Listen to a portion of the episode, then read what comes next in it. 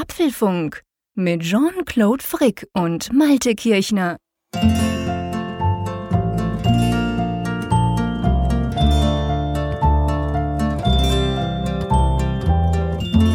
Hallo Malte, es ist kalt geworden. Oh ja, der Herbst klopft an der Türe. Ja, das ist echt zu befürchten, war natürlich auch zu erwarten. Wir nehmen ja das übrigens sozusagen in den allerersten Herbststunden auf. Herzlich willkommen zum Apfelfunk Nummer 28, den wir ausnahmsweise am Donnerstag aufnehmen, am Donnerstag, dem 22. September. Und seit wenigen Stunden ist ja auch ganz offiziell im Kalender der Herbst. Und ich habe so ein bisschen das Gefühl, ehrlich gesagt, der hat also bei uns zumindest mit einer rechten Kühle ähm, Einzug gehalten. Hm, ja, ich meine, hier im Norden sind wir das ja sowieso gewöhnt. Wir waren eigentlich sehr lange verwöhnt, muss man sagen, denn dieser ja. September, der war extrem warm. Wir auch. Und das war so ein bisschen ähm, die Kompensation dafür, dass der Sommer dann ja insgesamt, ich möchte jetzt nicht sagen schlecht war, aber er war sehr wechselhaft. Genau, genau. Also es ging bei uns ganz genau gleich. Bevor sich unsere Hörerschaft jetzt fragt, hä, was quatschen die da übers Wetter?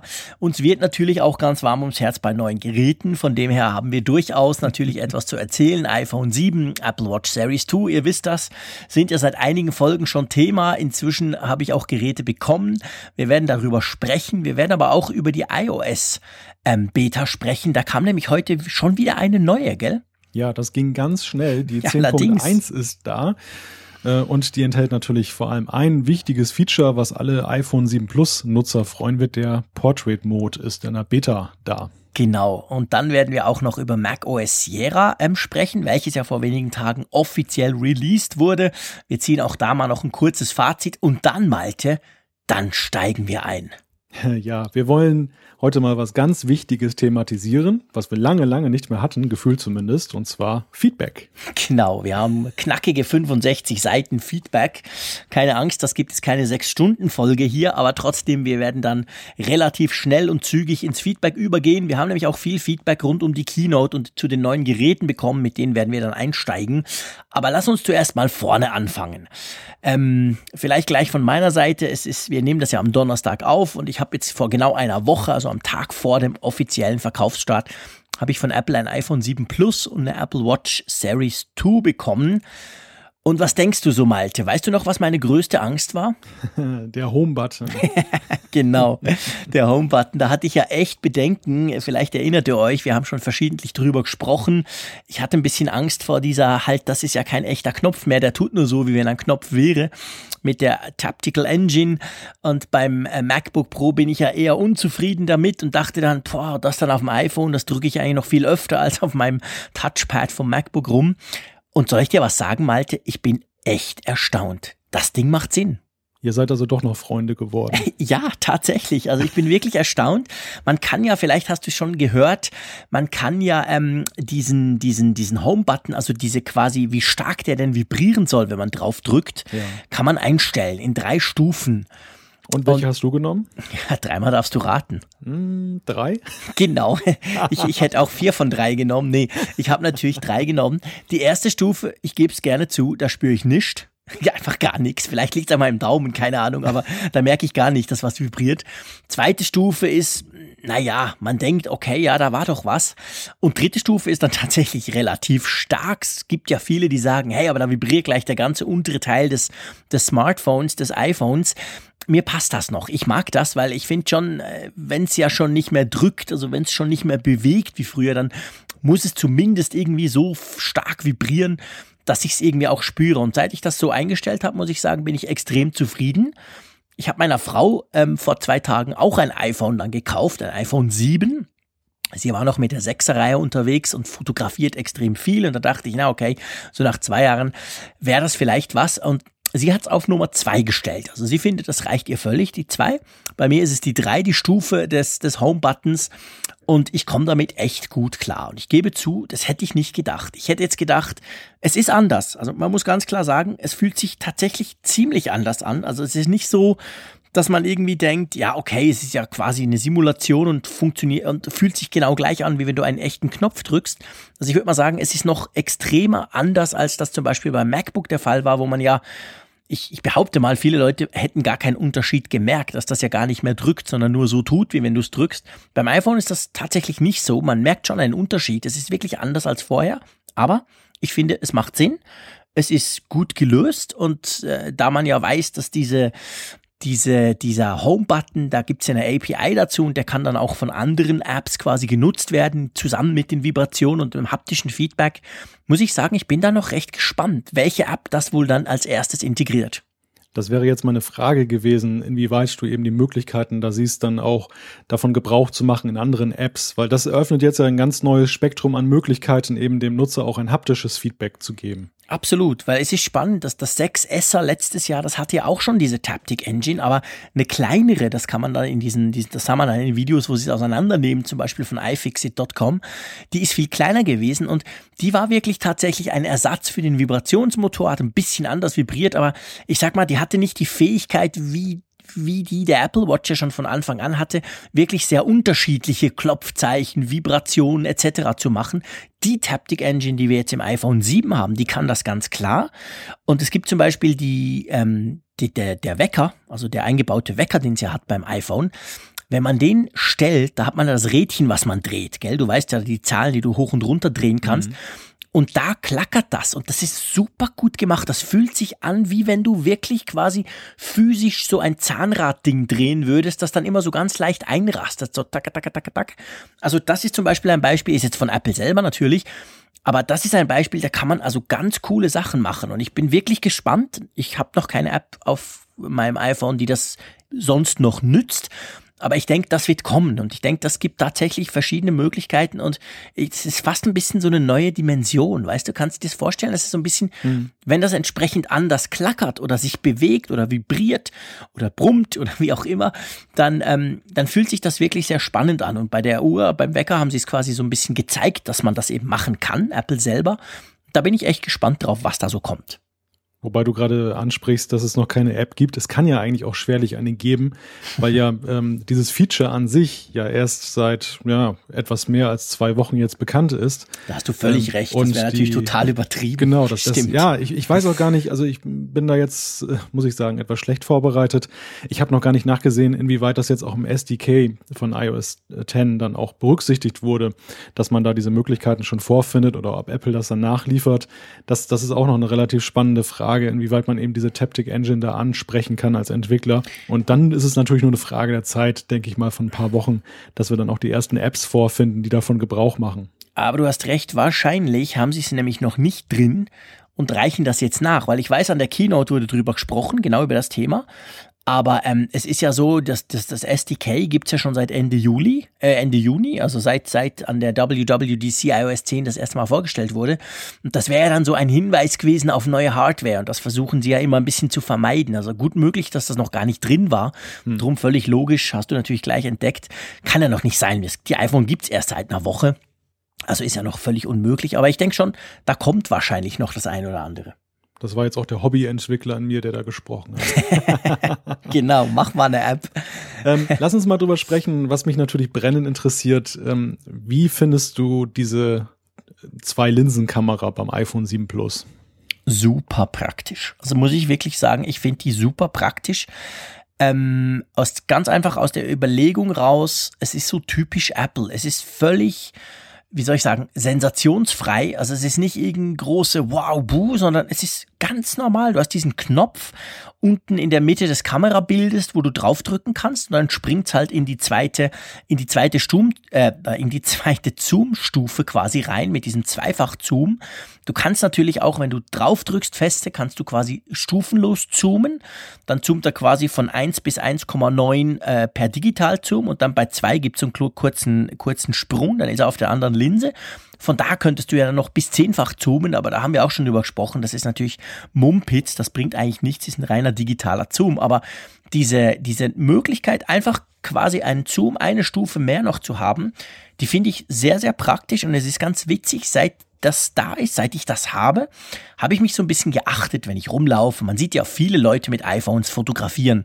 Ich, ich arbeite ja in Zürich, ich gehe oft zum Radiosender, der ist da gerade am See, da sieht man natürlich auch viele Touristen, die da knipsen. Und mir fällt auf, dass schon extrem viele Leute den Zoom, also den eben Digital-Zoom nutzen. Du siehst oft Leute, die halten ihr iPhone irgendwo drauf und da machen sie Pinch to Zoom, also mit den Fingern, zoomen sie rein und machen dann ein Foto. Das wird natürlich dann oftmals qualitativ eher schlecht. Aber also Zoom an und für sich ist, finde ich, schon ein Bedürfnis. Und ich ertappe mich selber immer wieder, habe ich mich vorher dabei ertappt, dass ich dachte, ja, das wäre jetzt praktisch. Von dem her muss ich sagen, auch die, diese, diese, wie, wie stark das der zoomt, das macht absolut Sinn. Du hast die normale Weitwinkel, die wir alle kennen vom iPhone. Und dann hast du halt so ein, ich sag mal, du springst einfach näher ran. Klar, du kannst nicht irgendein Schiff auf dem See ganz nah zoomen, das geht nicht, aber so im Alltag, im normalen, äh, wir haben eine Katze, die rennt dann rum, cool, aber ich will nicht das ganze Wohnzimmer drauf, also einmal tappen, da ist die mehr oder weniger Bildschirmfüllend.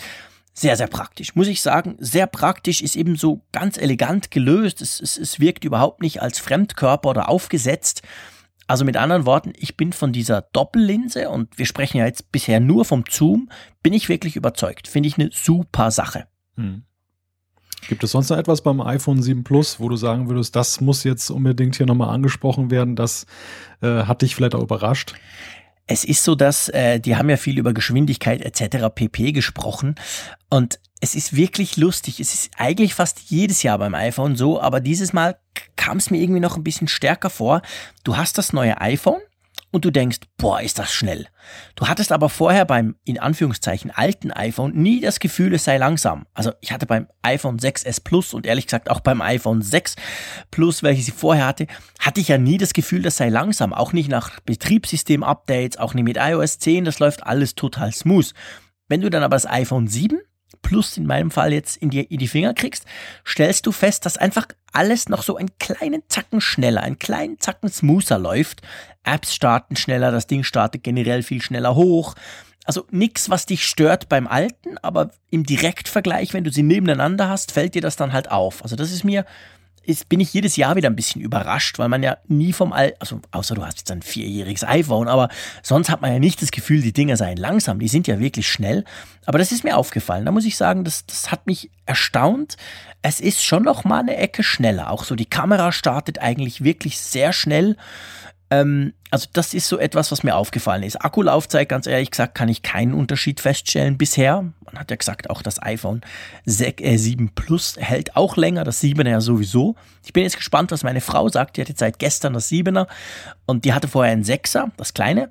Und da ist ja der Unterschied noch viel größer. Also vom 6S auf 7er sagt ja Apple, sei es zwei Stunden länger. Also da kann ich mir vorstellen, das wird sie wahrscheinlich merken. Aber ähm, ich selber beim iPhone stelle nichts fest ich stelle es dafür bei der Apple Watch fest, ehrlich gesagt. Mhm. Da habe ich auch die Series 2 bekommen. Und wir haben ja schon darüber gesprochen, dass WatchOS 3 in meinen Augen einen riesen Sprung gemacht hat, generell natürlich, aber auch in, in Bezug auf Akku. Der hielt bei mir mit der vorherigen Apple Watch schon deutlich länger und jetzt mit der Apple Watch 2 ist es wirklich krass. Also ich komme locker zwei, eigentlich drei Tage durch, obwohl ich eigentlich immer so meine 12.000 bis 15.000 Schritte habe pro Tag und mich also eigentlich schon bewege. Das Ding muss schon ein bisschen was messen. Ich kriege ja hm, nach Benachrichtigungen ohne Ende, also das klackert äh, hier und da. Äh, Mails kommen rein, Tweets kommen rein, die habe ich so eingestellt, dass ich das wirklich sehe, wenn ich irgendwie erwähnt werde. Also sprich, die Apple Watch muss arbeiten, aber die Apple Watch Series 2 hält unglaublich lange. Wobei, Klammer auf, ich habe natürlich auch noch nie GPS benutzt, Klammer zu. Du das kennst noch mich ja. Frage. Ja. Genau, also du kennst mich ja, ich bin ja jetzt nicht ja. der große Jogger. Das muss ich noch ausprobieren. Also ich werde mal am Wochenende versuchen, das iPhone zu Hause zu lassen äh, und dann mit dem Fahrrad ein bisschen eine kleine Tour zu machen und das Ding laufen lassen, weil da sagen ja alle, da gehe dann der Akku sehr schnell in die, in die Knie. Hm. Aber sonst, Apple Watch 2, also pff, vielleicht kurzes Fazit, sieht genau gleich aus, fühlt sich genau gleich an, bedient sich genau gleich, ist super schnell, hält wahnsinnig lange und was einem tatsächlich aber wirklich auffällt, ist der Bildschirm. Auch da wieder so eine Geschichte. Nicht, dass ich je das Gefühl hätte, der, der Bildschirm der Apple Watch äh, 1, der, der letztjährigen Apple Watch, sei irgendwie zu wenig hell gewesen oder so. Aber der neue ist tatsächlich eine deutliche Ecke heller und das fällt mir auf. Es fällt mir jedes Mal, wenn ich den, den Arm drehe, fällt mir das auf, denke, boah, ist das Ding hell. Also im positiven Sinne. Ich hatte zwar nie Probleme, die andere Apple Watch äh, abzulesen. Ich weiß nicht, wie es dir geht. Du hast ja auch eine. Kein Problem draußen eigentlich, oder? Nein, also wie ich schon mal sagte, das, das äh, Problem mit der Helligkeit habe ich eigentlich bislang gar nicht so empfunden. Äh, mag sein, dass wenn man jetzt den direkten Vergleich hat zur, zur neuen Apple Watch, dass man dann feststellt, oh, das war ja vorher dunkel. Genau. Äh, aber ja, also ich habe da jetzt einfach noch die Perspektive desjenigen, der eben bei der alten Apple Watch ist und ich habe da auch noch mal die letzte Woche vermehrt drauf geachtet, ob ich das jetzt tatsächlich jetzt einfach nur so falsch wahrgenommen habe oder ob das tatsächlich so ist. Aber für mich ist es eigentlich bislang kein Problem gewesen. Auch jetzt genau. in der Sonne. Und es gab viel Sonne in der vergangenen Woche. Das war ein guter Test. Stimmt. Eben, es geht mir genau gleich. Also ich will da gar nicht sagen, hey, die alte Apple Watch ist dunkel oder so. Überhaupt nicht. Es fällt mir einfach auf jetzt mit der neuen, dass die tatsächlich eine ganze Ecke heller ist. Und ähm, im Dunkeln ist es, ist es nicht so schlimm. Ich glaube, die, die, die, die, die macht das automatisch. Also im, im Zimmer oder so habe ich jetzt, wenn ich irgendwie in der Nacht noch zurückkomme, ich gehe ja meistens viel später ins Bett als meine Frau zum Beispiel, da ist es jetzt nicht so, wenn ich die Apple Watch dann anhab und dann irgendwie beim, auf dem Nachttisch aufs Ladedock lege, dass dann gleich das ganze Zimmer hell ist. Also ich nehme an, da ist sie dann weniger hell. Aber ähm, das fällt mir auf. Also das ist eigentlich so das Einzige neben der Akkulaufzeit, was mir bei der Apple Watch 2 aufgefallen ist. Ansonsten, wie gesagt, sieht genau gleich aus, fühlt sich genau gleich an, äh, bedient sich ja auch nicht anders und ehrlich gesagt wasserdicht. Wir haben ja auch schon drüber gesprochen. Ja, ich wasche sie ab und zu ab, wenn ich zu fest schwitze. Das habe ich bei der alten auch gemacht. Also eigentlich kein Unterschied. Naja. Ja, immerhin. Ich müsste vielleicht mal schwimmen gehen. Ich müsste mal 50 Meter tauchen. Aber nee, das mache ich nicht. Aber ich, ich weiß jetzt, ich könnte sie mitnehmen, wenn ich ins Hallenbad gehe, mit meinen Kids schwimmen oder so oder ins Freibad. Gut, jetzt ist die Saison vorbei. Da könnte man sie anlassen, aber habe ich vorher nicht gemacht, werde ich jetzt wahrscheinlich auch nicht machen. Oder wie siehst du das? Hast du deine immer an? Ähm, nein, muss ich sagen. Also so den Tag über eigentlich schon, aber jetzt unter die Dusche würde ich nicht damit gehen oder ja. jetzt äh, unbedingt schwimmen ja, weiß ich nicht. Also das, das sind bei mir auch so Punkte, die wo ich jetzt nicht unbedingt darauf gewartet habe, dass jetzt ein wasserdichtes Modell kommt. Ich finde es halt eher ein beruhigendes Gefühl, ähm, was ich beim letzten Mal schon sagte, dass wenn du eben in ein Unwetter gerätst und, und dann säuft dir alles Mögliche ab, dass du nicht Angst mhm. haben musst, dass dir die ganze Technik auch dann da genau. krepiert. Und das ist natürlich ein beruhigendes Gefühl, wenn man weiß, aha, das ist, die ist wirklich wasserdicht, die, die ist nicht nur erklärtermaßen äh, abweisend oder, oder nicht so äh, empfindlich, dann das, das ist sicherlich ein Punkt. Da stelle ich mir jetzt den Malte vor, wie er auf einer einsamen Sandbank von einem Unwetter überrascht wird am Strand und klitschnass wird, weil ehrlich gesagt, mir passiert das eigentlich nie. Wenn es stark regnet, dann flüchte ich sofort irgendwo unter, unter die Lauben bei uns in der Stadt oder irgendwo hin. Also von dem her ist mir das tatsächlich bis jetzt noch ganz, ganz selten passiert, dass ich mal so richtig dolle nass werde. Aber ich bin da vielleicht einfach auch extrem wasserscheuch oder so ein typischer Geek, der lieber drin sitzt, wenn es draußen regnet.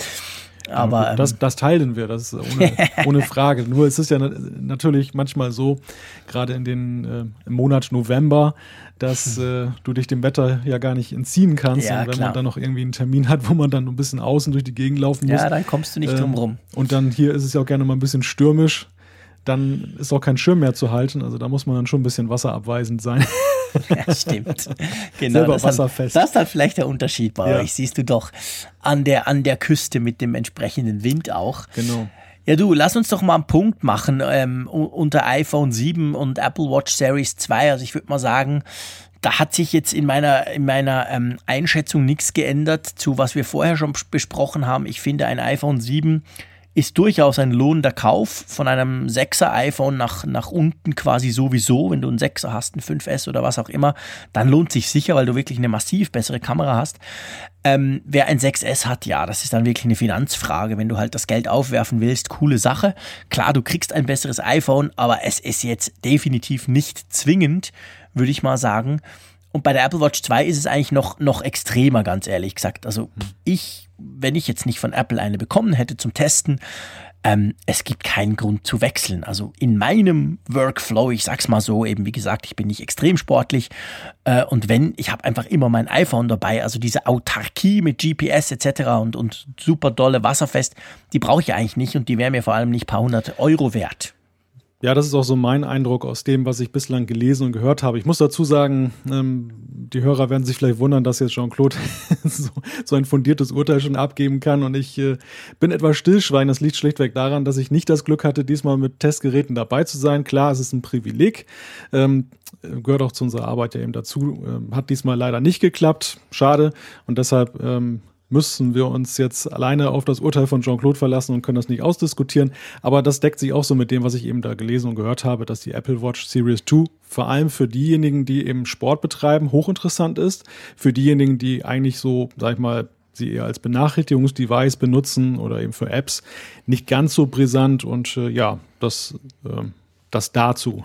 genau, also äh, vielleicht noch ein ganz kleiner, ich finde das natürlich skandalös, dass du überhaupt noch kein Testgerät bekommen hast. Bei uns war es auch so, dass offensichtlich viel weniger Testgeräte vorhanden waren, als das sonst der Fall war. Keine Ahnung warum. Aber ich hoffe schon, dass Apple da noch was macht und dir das zumindest mal schickt, dass du das testen kannst. Ich kenne dich, ich weiß, du wirst sie auch so kaufen, dann vielleicht zumindest jedenfalls das iPhone wahrscheinlich, aber trotzdem, also geht ja gar nicht, finde ich. Naja, machen wir einen Punkt drum. Ja können wir nicht ändern im Moment gerade. Ähm, und ich bin leider zu weit weg, sonst würde ich dir natürlich meines mal geben.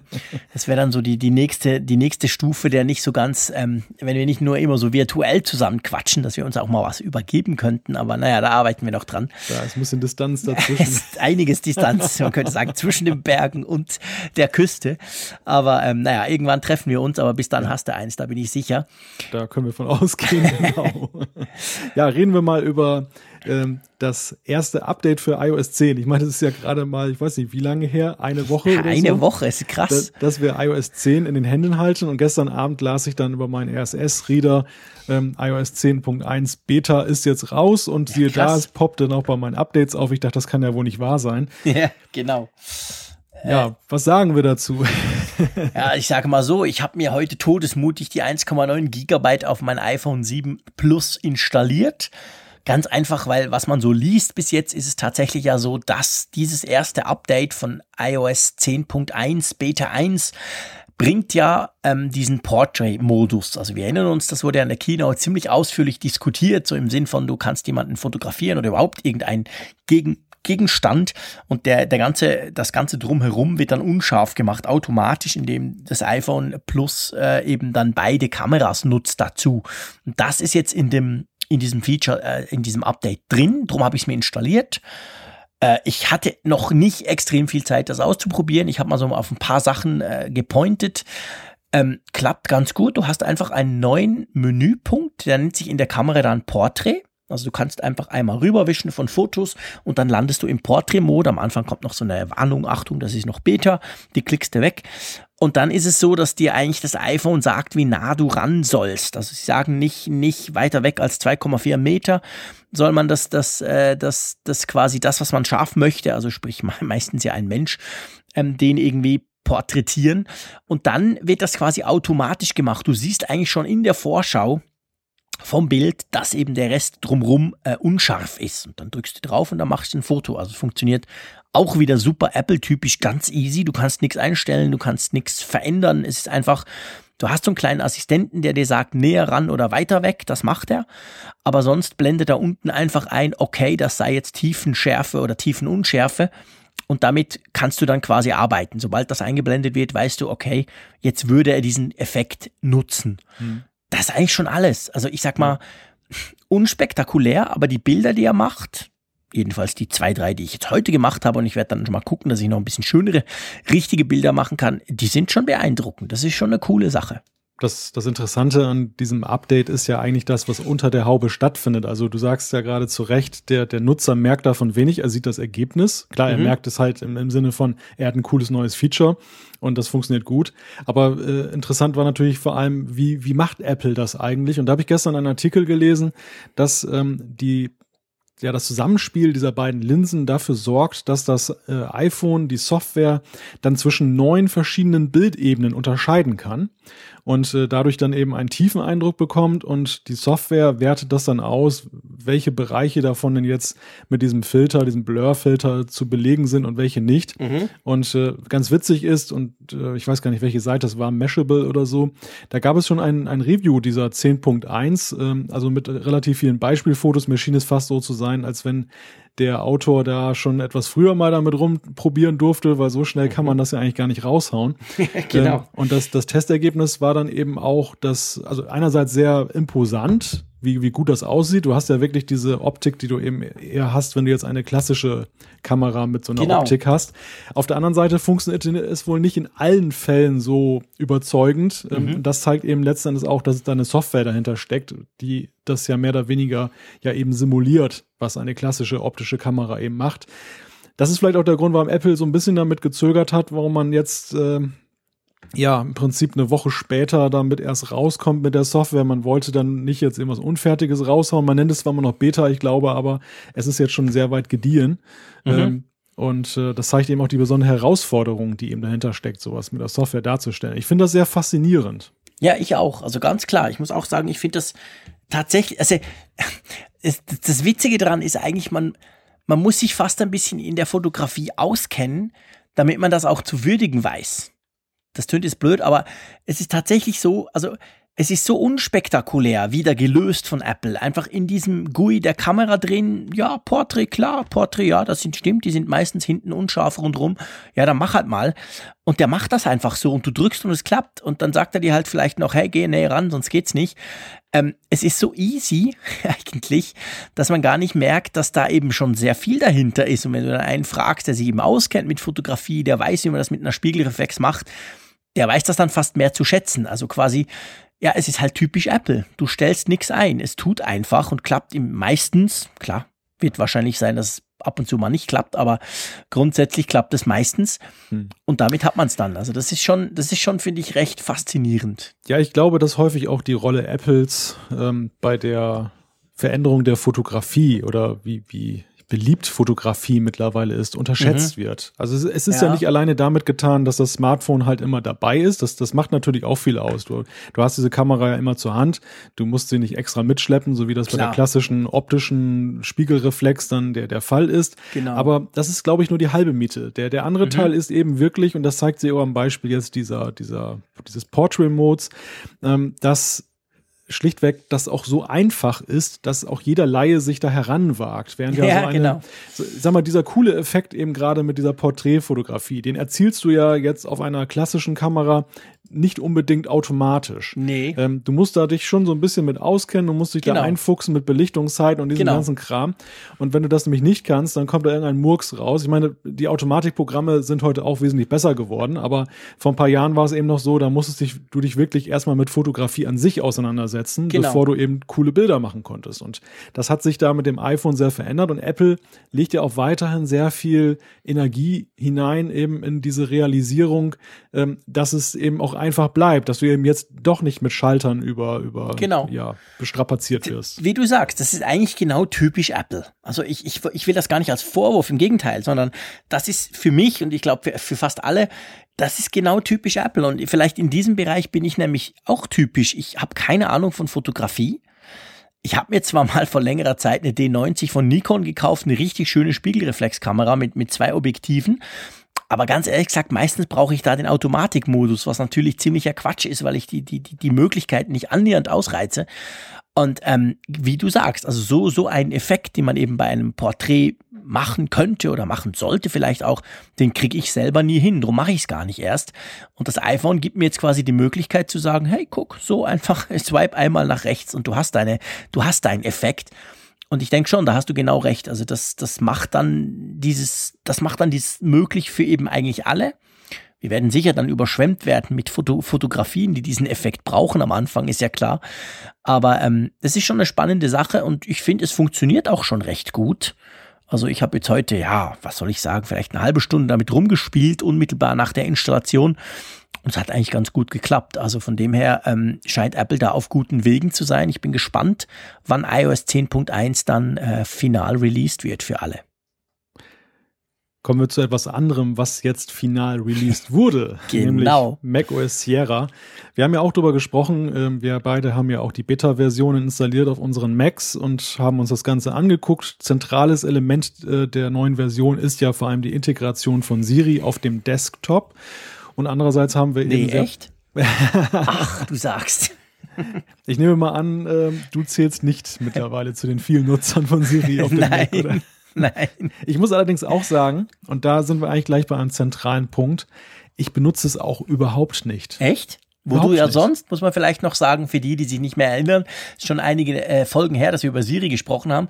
Du nutzt sonst ja auf dem iPhone Siri durchaus, gell? Ja, ja, ja, täglich. Täglich okay. mehrfach. Also das okay. ist wirklich, ich bin eigentlich auf dem iPhone bin ich, äh, gerade wenn ich eben dann mit dem Auto unterwegs bin, immer dabei, aber auch so zu Hause, wenn ich mir eben einen Timer setzen will, eine Erinnerung speichern will. Ich habe da gar keinen Bock mehr zu, zu, äh, ja, zu buchstabieren mit der Tastatur, sondern das mache ich alles per, per ähm, Sprache Sprache, aber auf dem Mac muss ich sagen, fehlt mir schlichtweg der Use Case. Ich habe da keinen Mehrwert bislang dadurch empfunden, dass ich diese Möglichkeit habe. Ich meine, klar, nice to have, wir nehmen ja alles mit, was wir kriegen können. Logisch. Aber ähm, es ist für mich jetzt nicht das Killer-Feature, was ich eigentlich erwartet habe.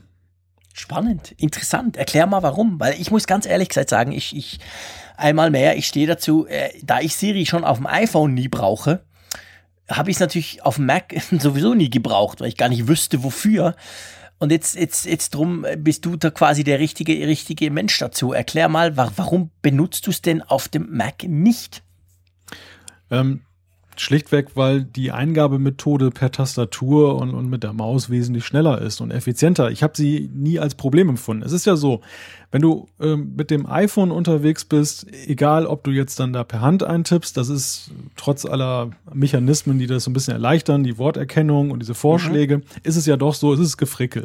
Ähm, die Displays sind zwar größer geworden, aber man tippt dann doch gerne mal daneben und da ist das mit der Sprache einfach, wenn die Erkennung zuverlässig funktioniert, effizienter. Das ist eine. Mhm. Das brauche ich auf dem Mac aber wie gesagt nicht. Das okay andere, der andere Use Case ist ja eigentlich die Steuerung, wenn ich meine Hände gar nicht am Gerät haben darf. Also sprich im genau. Autoverkehr. Ich habe da mein iPhone in so einer Halterung da an den Lüftungsschlitzen. Ich gehe da gar nicht ran. Ich sage einfach dieses berühmte Wort und dann geht Siri an und mhm. ähm, dann kann ich dann etwas sagen nach dem Motto, wechsel mal zu Overcast oder ja, äh, mhm. ich, ich beantworte eine Nachricht, die ich bekommen habe, lies mir mal eine SMS vor mhm. und so weiter und so fort. Und bewege mich damit im legalen Rahmen, das ist das eine, aber äh, es ist einfach auch angenehmer, weil ich einfach meine ganze Konzentration eben auch tatsächlich ja dann auf den Straßenverkehr lenken kann. Mhm. Äh, ich muss dann nicht mal auf das Display gucken bei vielen Sachen, sondern das läuft so zuverlässig, dass es läuft. Brauche ich auf dem Mac aber nicht, weil ich will ja nicht aus dem Fenster gucken, wenn ich hier einen Text schreibe oder mit dir einen Apfelfunk aufnehme, sondern dann gucke ich ja tatsächlich auf den Bildschirm. Insofern auch da kein Use Case. Mhm. Spannend. Ja kann ich absolut nachvollziehen, weil ich ja schon auf dem, auf dem, auf dem iPhone selten einen Use Case habe oder mich da nicht traue, wenn ich einen hätte. Und auf Mac ist genau da, also eben, wie gesagt, mir geht's auch so. Ich habe jetzt zwar diesen schönen neuen Button, aber ich habe ihn bis jetzt tatsächlich nur aus zu Testzwecken gedrückt, aber sonst eigentlich nicht. Wobei man ja schon sagen muss, gell, ich meine, sie kann ja mehr als nur das Wetter anzeigen auf dem Mac. Also du könntest durchaus zum Beispiel auch nach Dateien suchen lassen oder so. Hm. Ja, ja, genau. Das ist ja auch eines der Beispiele gewesen, die Apple ja seinerzeit gezeigt hat, dass man eben sagen kann, komm, such mir mal ähm, die Datei, die ich gestern geändert habe oder wo ich das und das reingeschrieben habe. Ähm, ist vielleicht auch noch so eine Sache, die, an die man sich vielleicht gewöhnen muss, weil so Suche in Dateien oder Suche nach Dateien schreckt ja doch eher ab. Also ich bin dann doch mhm. eher derjenige, der an beliebten Plätzen, sprich Schreibtisch, die Sachen ablegt und dann mhm. wiederfindet oder Dokumente.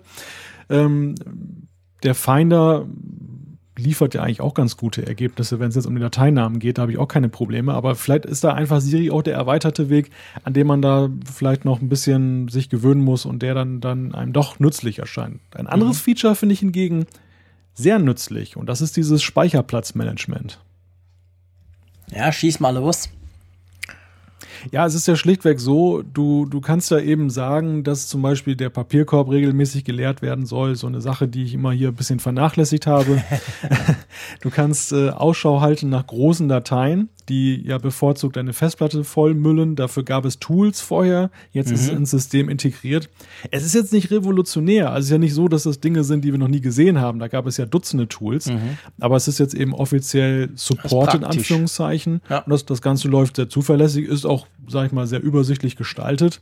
Mhm finde ich jetzt einfach eine nützliche Erweiterung. Ist jetzt auch, wie gesagt, das ist nicht der große Wurf, ähm, aber wenn man es mitgeliefert bekommt, das ist tatsächlich so ein Ding, was ich schon mehrfach angeworfen habe. Soll ich mich mal so ganz öffentlich, und wir haben inzwischen so viele äh, Benutzer, die uns zuhören, äh, Hörer, Hörerinnen und Hörer, dass man schon fast von öffentlich reden kann. Ich tue mich mal outen. Ich finde das eine ganz coole Funktion, die du mir da gerade erklärt hast. Ich habe sie nur bis heute noch nicht gefunden. Wo werfe ich das denn an, das coole Feature? Wo wirfst du das an? Du musst jetzt nicht live suchen danach, aber ähm, du kannst mir dann sagen oder wir können es dann verlinken. Ganz einfach. Ähm, ich habe das echt noch nicht gefunden. Doch, doch, es ist ganz einfach. Du okay. gehst über den Apf das Apfelsymbol ja. und über diesen Mac und dort gehst du dann auf Festplatten und dort hast du einen Button verwalten ja, und wenn du den, dann hast du diese ganze, das ganze Repertoire mit wow, iCloud speichern, ja cool. Mail Speicher optimieren, Papierkorb ja. automatisch leeren, Chaos reduzieren. Das gefällt mir besonders. Das ist ja cool. Chaos reduzieren, bitte schieß mal los. Das ist ja hammer, super praktisch. Ja. ja, sehr gut. Wäre ich nicht drauf gekommen, weil ich bin natürlich so standardmäßig irgendwie immer in die Systemsteuerung in die Systemeinstellungen dachte, ja, da muss es irgendwo sein. Weil das Einzige, was ich bis jetzt aktiviert habe in diesem Bereich ist, ähm, man kann ja den Desktop jetzt über die iCloud speichern lassen. Also das heißt, mhm. alles, was du auf deinem Schreibtisch hast, wird in die iCloud abgelegt und wenn du zum Beispiel einen zweiten Mac hast, ein Notebook oder so, dann hast du es dort eben auch. Das habe ich mal aktiviert. Aber diese Optimierung habe ich noch nicht gemacht. Das ist tatsächlich sehr cool. Man muss dazu sagen, dass äh, der, der Weg, den ich jetzt beschrieben habe, ich weiß gar nicht, ob es noch einen eleganteren gibt, aber der ist natürlich auch ein bisschen holzig. Also ich habe ja, ja da, in der Tat. ich habe ja zielgerichtet danach gesucht, weil ich dieses Feature so cool mhm. fand und ich wollte es unbedingt ausprobieren. Hast du Siri gefragt? Stimmt, die hätte ich auch mal fragen können. genau, die hätte das vielleicht durchaus auch ähm, machen ah, können. Da haben wir jetzt endlich den Use Case. aber gell? So, hey Siri, das mache ich jetzt extra wieder, damit alle, die das dann im Auto hören, springt dann vielleicht Siri an. Nein, Quatsch, aber dieser Befehl, der geht auf dem Mac nicht, oder? Du musst schon irgendwas drücken, du musst irgendeine Tastenkombination drücken, oder? Du kannst nicht ähm, einfach Hey Siri ins Mikrofon rufen, oder? Du musst eine Tastenkombination ja. drücken und du hast ja zwei Buttons. Du hast ja, genau. unten links und, und oben rechts. Die, oder oben rechts, den genau. Button und dann kommt Siri und hört dann zu. Wie jetzt in diesem Fall. Und dann mache ich mal lieber schnell wieder zu, bevor hier irgendwie eine sinnlose Aktion jetzt startet, Vor Ende Skype oder so. Genau, genau. ja, also unterm Strich ähm, unser Fazit oder wenn ich mal mein Fazit vorwegnehmen darf, äh, macOS Sierra ist ein Update, was ich durchaus empfehlen kann. Wie gesagt, man nimmt ja gerne sinnvolle Erweiterungen an. Es ist keine so tiefgreifende Veränderung, dass diejenigen, die jetzt skeptisch sind, befürchten müssen, dass Liebgewonnenes verschw verschwunden ist. Nee, absolut das, nicht. Das ist eigentlich, das orientiert sich sehr am Vorgänger, auch wenn es jetzt nicht mehr OS X heißt, sondern macOS. Aber ansonsten sind es eigentlich eher kleinere Veränderungen, Verbesserungen, die sich halt so im Alltag bemerkbar machen oder auch nicht, je nachdem, wie man seinen Mac benutzt. Also Daumen hoch von meiner Seite, aber erwartet eben nicht zu viel. Das ist jetzt nicht so eine Revolution. Nee, es ist keine Revolution, aber ich finde schon, es ist wirklich, es wurde viel unter der Haube geschraubt und ganz ehrlich gesagt, das beste Feature in meinen Augen hast du ja noch gar nicht erwähnt, dass ja. man das Ding jetzt mit der Apple Watch entsperren kann. ja, das ist auch bei mir wieder aufgetaucht. Ja, genau, ja es geht nämlich berichtet. inzwischen. Ich habe, wir haben ja mal in einem der letzten vor, vor, vor, erst schon eine Weile her, vor dem ganzen neuen iPhone-Bass, sage ich mal, haben ja darüber gesprochen, dass das ja recht kompliziert war, weil man ja die Zwei-Faktor-Authentifizierung äh, umstellen musste auf sechsstellige äh, PIN etc. Und das habe ich dann durchgespielt, aber erst nachdem es offiziell released wurde und da ging es dann tatsächlich auf Anhieb. Also hat alles geklappt und jetzt kann ich wirklich mich in die Nähe meines Macs begeben, den aus dem Schlaf quasi wecken und zack, der merkt, hey, Apple Watch am Arm ist gut und zack und dann brummt sogar noch die Apple Watch und sagt, ja, MacBook Pro zum Beispiel wurde entsperrt. Finde ich super praktisch, ehrlich gesagt. Finde ich wirklich ganz, ganz eine tolle Funktion. ja, das stimmt, das stimmt. Gut, machen wir einen Punkt unter macOS Sierra. Vielleicht noch schnell wie ist es so Speed und, und ähm, also einerseits von der Geschwindigkeit, aber auch von der Stabilität her? Hast du Probleme bis jetzt? Nein, gar nicht. Gut. Da muss ich sagen, das war schon während der Beta-Testphase so. Es gab keine Abstürze. Die Geschwindigkeit empfinde ich hier gut. Ich meine jetzt, der iMac 5K ist jetzt natürlich auch äh, ziemlich hochgerüstet. Mhm. Ähm, ich weiß jetzt nicht, wie sich das auf einem ähm, vielleicht auch schon ein paar Jahre älteren MacBook älterer Bauart ähm, verhält. Aber ich muss sagen, ich habe da keinen Unterschied zur, zur Vorgängerversion gespürt. Also es ist jetzt auch nicht deutlich schneller geworden. Es war ja auch schon rasend schnell, aber es ist eben auch nicht langsamer geworden. Genau, geht mir ganz genau gleich. Finde ich, äh, genau, es ist nicht schneller, aber es ist auch nicht wirklich langsamer. Ich betreibe es auf einem iMac 5K wie du. Klar, da müssen wir nicht diskutieren, der hat Power satt. Ich betreibe es aber auch auf einem vierjährigen MacBook Pro. Ähm, und das läuft auch perfekt. Also auch da keinerlei Probleme. Von dem her kann man sicher sagen, darf man durchaus installieren, oder? Ja, definitiv. Gut. Feedback. Sehr schön, dass du das sagst. Feedback. Wir steigen gleich ein mit dem Feedback. Wir haben wirklich wieder ganz viel. Wir hatten es halt auch schon lange nicht mehr in der Sendung. Darum, jetzt wird es definitiv Zeit, dass wir mal wieder ein bisschen ich sag mal, Feedback abbauen. Und es freut uns nach wie vor natürlich, gell, Malte, auch wenn wir von jetzt 65 Seiten haben, aber es freut uns definitiv immer, wenn ihr uns Feedback schickt. Wir nehmen das ja. auf. wir poppen das rein in unser schönes Skript und dann irgendwann kommt es dann halt auch dran. Wir versuchen natürlich das immer auch so ein bisschen anhand der Aktualität zu sortieren. Das ist vielleicht etwas, was man hier mal ganz offen sagen kann. Das macht alles der Malte. Der macht das ganz hervorragend. Ähm, und äh, du hast jetzt nämlich so ein bisschen zuerst mal ein paar ein bisschen Feedback mit Bezug zur Keynote, gell, und zu den neuen Geräten. Genau, und auch zu iOS 10, ähm, einfach weil es ja ein aktuelles Thema ist und auch viele, viele Hörerinnen und Hörer eben sich da ähm, daran beteiligt haben und beschäftigt haben, wie du sagst. Ähm, und das wollen wir dann einfach mal aus aktuellen Gründen vorziehen, vor Zuschriften, die dann dagegen vielleicht ein bisschen zeitloser sind. Die laufen also in den, dem Sinne nicht weg. Und genau. äh, fangen wir einfach mal an mit dem Ramon, der hat uns per E-Mail geschrieben und es geht um den, das beliebte Thema Kopfhörerstecker. ähm, er ist der Ansicht, wahrscheinlich wird Apple den Stecker für die neuen Geräte aufgeben und für die Kunden, die den Stecker aber bevorzugen, den Stecker auch in den kommenden Updates des iPhone SE lassen. Das finde ich eine ganz witzige These, dass das SE dann auch eine Special Edition im Sinne von Kopfhörer Edition sein soll. Was denkst du?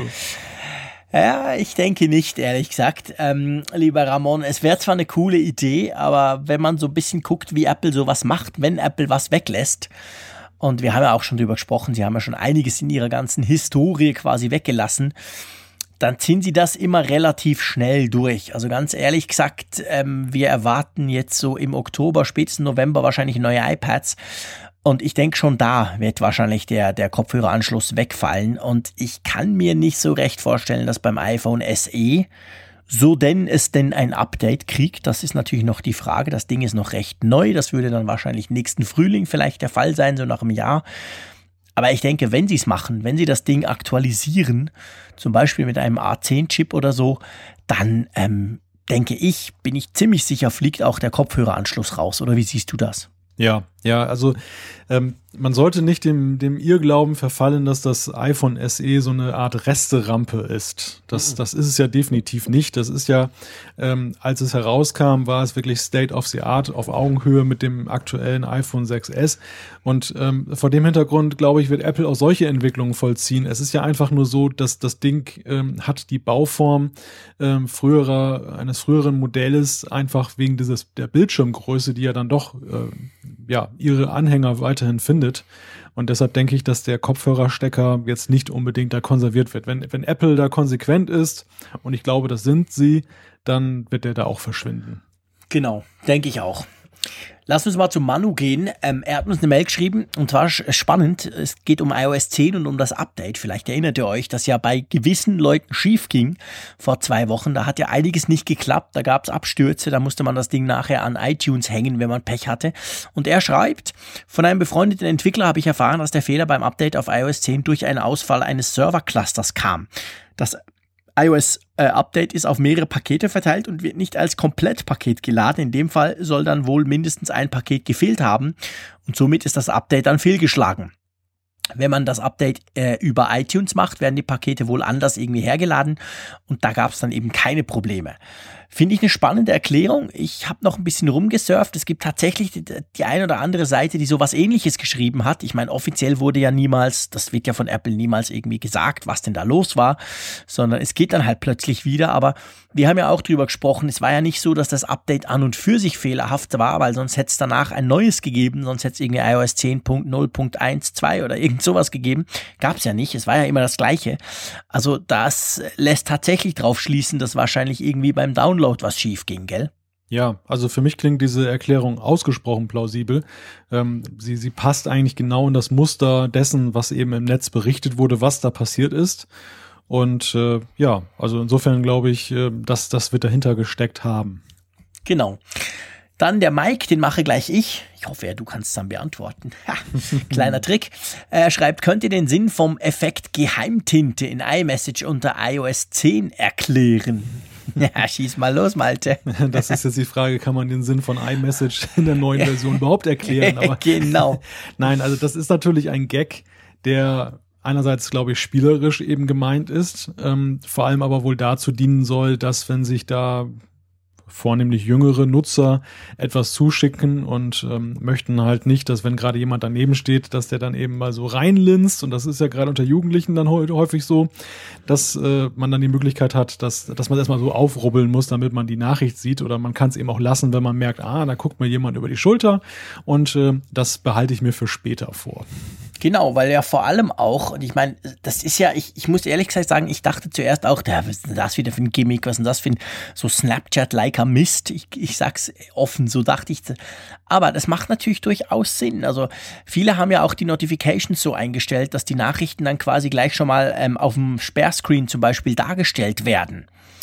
Und ja, ähm, vielleicht gibt es ja Nachrichten, die man nicht unbedingt da gleich haben möchte, dass, die man halt zum, quasi so ein bisschen im Geheimen lesen möchte oder so. Weil beim, beim Effekt Geheimtint ist das auch so. Also da kann man das natürlich nicht lesen in den Notifikationen, sondern da ist es eben auch so verwischt. Von dem her muss ich sagen, macht durchaus Sinn. Also finde ich eigentlich noch eine coole Idee. Geht natürlich auch sehr davon aus, dass äh, jede Nachricht sofort dann auch gleich angezeigt wird. Ja, man, okay. man könnte ja schlichtweg auch das Gerät mal in der Tasche lassen, wenn man das Gefühl hat, da beobachtet einen jemand Stimmt, und man möchte klar. das gar nicht jetzt, dass der andere weiß. Aber, Aber mir glaube, fällt oft auf, also mir fällt ja. zum Beispiel oft in Meetings auf, ich meine, es gibt viele, die, die ihr iPhone dann einfach so auf den Tisch legen, es ist dann auf lautlos oder so. Und wenn natürlich da eine Message reinkommt, dann springt der Bildschirm an und ich sehe zumindest, dass da irgendwas reinpoppt, je nach Einstellung. Von dem her würde das dann dort auch Sinn machen. Aber klar, ich meine, du hast völlig recht. Am einfachsten wäre, man nimmt das Ding gar nicht erst aus der Hose. Dann ist es wurscht. Ja, aber da wird dann einfach auch dem heutigen Nutzerverhalten Rechnung getragen und dass man eben solche Features implementiert. Vielleicht haben wir jetzt dazu beigetragen, dass zumindest verständlich ist, was das soll. Ich mache mal weiter mit Matthias aus Lippetal, der hat uns per E-Mail eine Nachricht geschickt äh, mit einer Frage, die Jean-Claude gerade schon fulminant beantwortet hat, nämlich was meint ihr zu Apple Watch 2? Äh, er meint aber im Speziellen jetzt zur Series 2 die Frage, würdet ihr lieber ein Alu- oder Edelstahlmodell bevorzugen? Welches ist robuster und gegen Kratzer unempfindlicher? Ich finde interessant, dass darüber ja eigentlich gar nicht mehr in dem großen Maße gesprochen wird, jetzt gerade aktuell. Also ich habe wenige Reviews gelesen, die sich mit der Frage des Materials auseinandergesetzt haben. Ja, das stimmt. Ich glaube, das ist, weil das Material ja eigentlich das gleiche ist. Abgesehen von der Keramik Edition, die aber, glaube ich, wirklich noch, ich habe noch ganz, ganz wenig Testberichte über diese spezielle Version gelesen, muss ich sagen. Meistens geht es ja wirklich um die normale Apple Watch oder um die Sport Edition quasi, also sprich wirklich Alu oder Edelstahl. Ähm, ich finde, es ist natürlich erst in erster Linie mal eine Preisfrage. Mir gefällt Edelstahl sehr gut. Ich finde, das passt irgendwie an der Uhr, das muss ich ganz ehrlich sagen. Wobei auch die Alu-Varianten gibt es ja inzwischen in wirklich verschiedensten Farben. Da hat man natürlich auch viel mehr Auswahl und das sieht auch super schön aus. Robuster, also beim, beim Edelstahl ist es ja so, dass du dieses ähm, Saphir-Glasgehäuse hast und beim Alu ist es ja ein, ach, ein gehärtetes Ion X irgendwas Glas, wahrscheinlich so ähnlich wie beim iPhone. Also da sagt man, dass das, ähm, dass das, das, das, äh, das Glas der Edelstahlvariante etwas ähm, robuster sein soll, gerade gegen Kratzer. Wobei beim, beim, beim Gehäuse wahrscheinlich ist es dann schon fast eher wieder umgekehrt, oder was denkst du? Ich habe das äh, bezogen auf das Glas mhm. äh, mal komplett umgekehrt gelesen und das gleiche, Echt? also beim, beim Gehäuse wiederum bin ich bei dir. Äh, ich fand das auch ganz witzig. Äh, ich habe mich ja damals auch bei der Series 0 in Anführungszeichen für die Alu-Variante entschieden, einfach aus preislichen mhm. Gründen. Und ich muss jetzt sagen, so nach, ja, ich weiß gar nicht, wie lange ich die jetzt schon trage, ähm, bis auf so zwei kleine Dellen am Gehäuse, die ich mir immer mal zugezogen habe, ist das Ganze eigentlich äh, kratzerfrei und das Glas ist sowieso komplett kratzerfrei, also einwandfrei. Äh, und da habe ich mal gelesen, dass die Edelstahl-Variante da doch schon ein bisschen empfindlicher sein soll und auch das Glas, dieses Saphir-Glas, dann wohl gerne mal einen, einen Kratzer kassiert, ähm, was ich dann witzig finde, weil es dann ja eigentlich, man denkt ja, wertiger gleich besser oder robuster. Ja, ist spannend. Dann wohl eher so eine optische Geschichte einfach. Ja, spannend. Also beim, beim, beim Metall bin ich bei dir mit dem Gehäuse. Das ist tatsächlich so. Also wenn du die silberne Variante hast, ich hatte jetzt ein Jahr lang oder ein bisschen mehr als ein Jahr die schwarze also die schwarze Edelstahl-Variante. Und da hatte ich keinerlei Kratzer. Das Ding sieht aus wie neu. Und ich habe es ja 18 Stunden am Tag jeden Tag an. Also ich, ich ziehe das Ding eigentlich nie aus, außer zum Schlafen. Von dem her, das sieht wirklich aus wie neu. Das Glas sowieso, da, da kriegst du, glaube ich, effektiv kaum einen Kratzer drauf. Beim Silbernen hört man, dass es da tatsächlich relativ schnell eigentlich Kratzer gibt, die man aber auf der anderen Seite mit einem so guten, mit einem Tuch oder so auch relativ schnell wieder wegbringt. Also es ist nicht so, dass die dann irgendwie tief drin bleiben oder so, sondern die, die, lässt, die lassen sich dann tatsächlich wieder wegpolieren. Aber ähm, also ich finde auch, man diese Entscheidung muss man erstens muss der Geldbeutel machen, weil natürlich die Edelstahlvarianten doch zum Teil deutlich teurer sind. Und dann muss man sich die Dinge einfach anschauen. Man muss die mal anlegen, man muss die mal anschauen. Äh, es ist dann, glaube ich, eine, eine Frage der persönlichen Präferenz. Ich, gut sind beide Kratzer, wenn du Pech hast, kriegst du auf beide drauf, aber im Allgemeinen denke ich, sind sie beide recht robust. Da macht man nicht viel falsch, oder? Ja, ich sehe das genauso wie du. Ich glaube, das Robustheitsmerkmal ist für die meisten Käufer eher sekundär, sondern gerade bei Uhren ist es ja eben auch mal eine Frage des Aussehens und ähm, ja, wenn man es wertschätzt, dann eben auch der Frage des Materials, was möchte man da auf seinem Arm tragen mhm. und ähm, in, in der Richtung sehe ich zum Beispiel ja eben auch diese Keramik-Variante. Also die, die würde man jetzt auch nicht kaufen, weil man sagt, oh, die ist super robust, sondern ähm, vor allem natürlich, weil man etwas Edles haben möchte, weil man das Material dann eben genau, wertschätzt. Weil die anders und aussieht und so ein bisschen speziell aussieht. Genau. Dafür und gibt man dann ja auch ein Tausender mehr aus. Dann genau. Was bei der Edel, was bei der Edelstahl-Variante finde ich ganz cool ist, ich hatte vorher auch die Sportvariante und habe dann gewechselt auf die Edelstahl-Variante.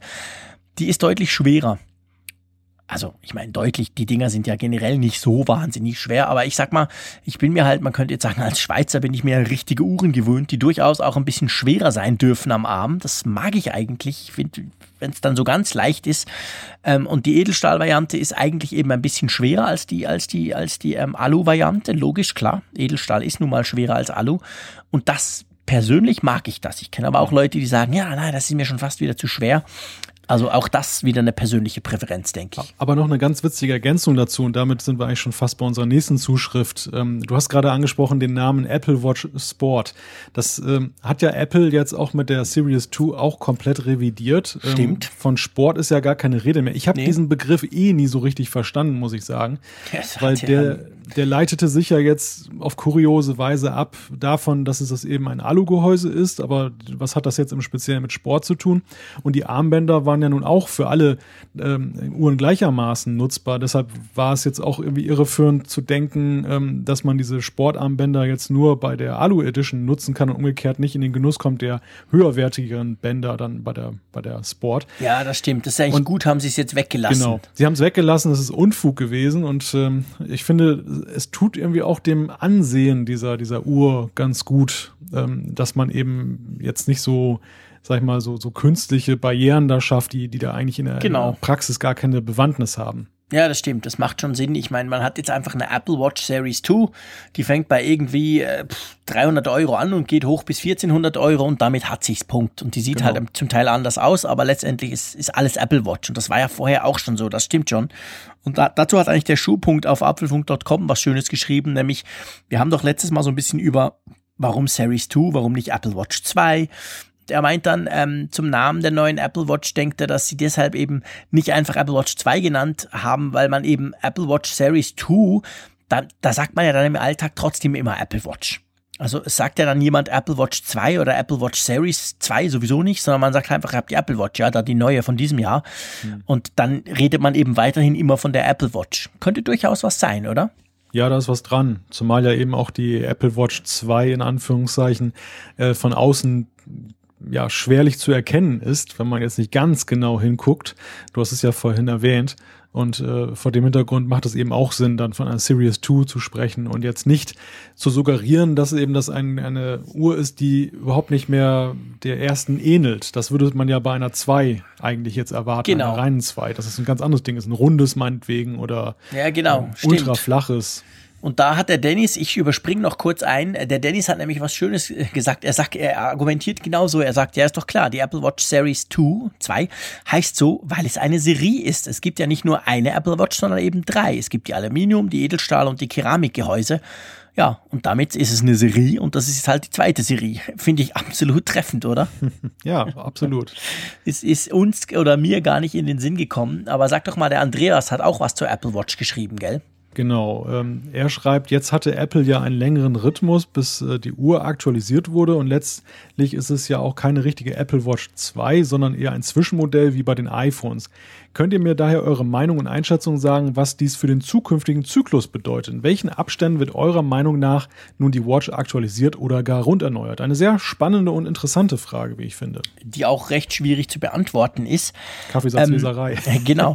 Aber ich denke schon, also ich meine, man kann quasi rückblickend ja sehen, was Apple mit der Apple Watch gemacht hat. Und das ist kein Zufall, dass das jetzt äh, fast zwei Jahre waren in der, in der Zeit zwischen erster Vorstellung und dann jetzt ähm, quasi neue Version. Und sie unterscheidet sich nur sehr, sehr wenig. Und ich denke schon, dass die Zyklen bei der Uhr größer sind als bei zum Beispiel beim iPhone, wo wir ganz klar auf diesem Einjahreszyklus sind. Da gibt es einfach was Neues. Ähm, ich denke schon, das macht auch Sinn, weil wenn wir die Apple Watch, ich meine, gerade bei der, auch bei der Series 2 sehen wir das eigentlich sehr stark, finde ich. Die ist ja nicht extrem anders. Da wurden ein paar kleine Dinge verändert. Okay, neuer Prozessor, der ist doppelt so schnell. Das merkst du aber eigentlich praktisch nicht im Alltag. Also so viel neu ist ja daran nicht. Und zwar nicht, ich glaube nicht unbedingt, weil Apple nichts einfällt, sondern ich finde, es ist ja gar nicht nötig. Also da habe ich schon oft drüber gesprochen. Schon die Apple Watch, die erste, konnte eigentlich alles, was ich persönlich brauche. Ähm, die Apple Watch 2 kann jetzt noch einige Dinge mehr, die Sportler vor allem brauchen. Okay. Ähm, aber es ist nicht unbedingt nötig, das komplett neu aufzurollen und ganz neu zu machen. Drum denke ich, sind die Rhythmen wahrscheinlich tatsächlich größer. Also sprich, es dauert länger, bis dann wirklich neue Uhren kommen. Klar, jetzt in, sagen wir mal, eineinhalb Jahren ist dann schon die Frage, gibt das nochmal so ein Refresh, so eine Art Service Pack oder dann eben eine ganz andere Uhr. Aber ich denke, Apple ist da sehr vorsichtig, weil sie die Apple Watch ja wirklich lange eingeführt haben. Die wurde vorgestellt, danach konntest du sie ein halbes Jahr gar nicht kaufen, aber es wurde immer darüber berichtet etc. Also sie haben sich extrem Mühe gegeben, diese Uhr mit diesem Design, mit dieser Funktionalität in den Markt einzuführen. Und ich denke nicht, dass sie das so schnell wieder ändern. Oder wie siehst du das, Malte? Hm, wenn wir mal eine Parallele ziehen zu anderen Apple-Produkten und ich ziehe jetzt mal das iPhone zu Rate als das Aushängeschild, dann ist es ja so, dass Apple damals beim zweiten iPhone, dem 3G, ja nun auch nicht ähm, den großen Design-Change jetzt radikalster Art mhm. gemacht hat, sondern ein Produkt genommen hat, das eben am Anfang noch seine Macken hatte, das, ähm, wo es auch Feedback gab der Anwender und hat es dann letzten Endes dann in eine ähnliche Richtung dann weiterentwickeln. Das sehe ich bei der Watch hier genauso. Also es ist nicht so, dass, dass man jetzt erwarten konnte, dass da jetzt mit Version 2 dann gleich das runde, das runde Design kommt, genau. dass es rund erneuert wird, dann buchstäblich, sondern ähm, Apple hat ja dieses Produkt genauso wie das iPhone eigentlich jetzt erst so richtig auf Kurs gebracht. Das erste iPhone hatte noch kein UMTS, das wurde damals sehr beklagt. Hier ist es diese Geschichte, dass man nicht so richtig wusste, was will diese Uhr überhaupt. Wir haben das beim letzten Mal angesprochen.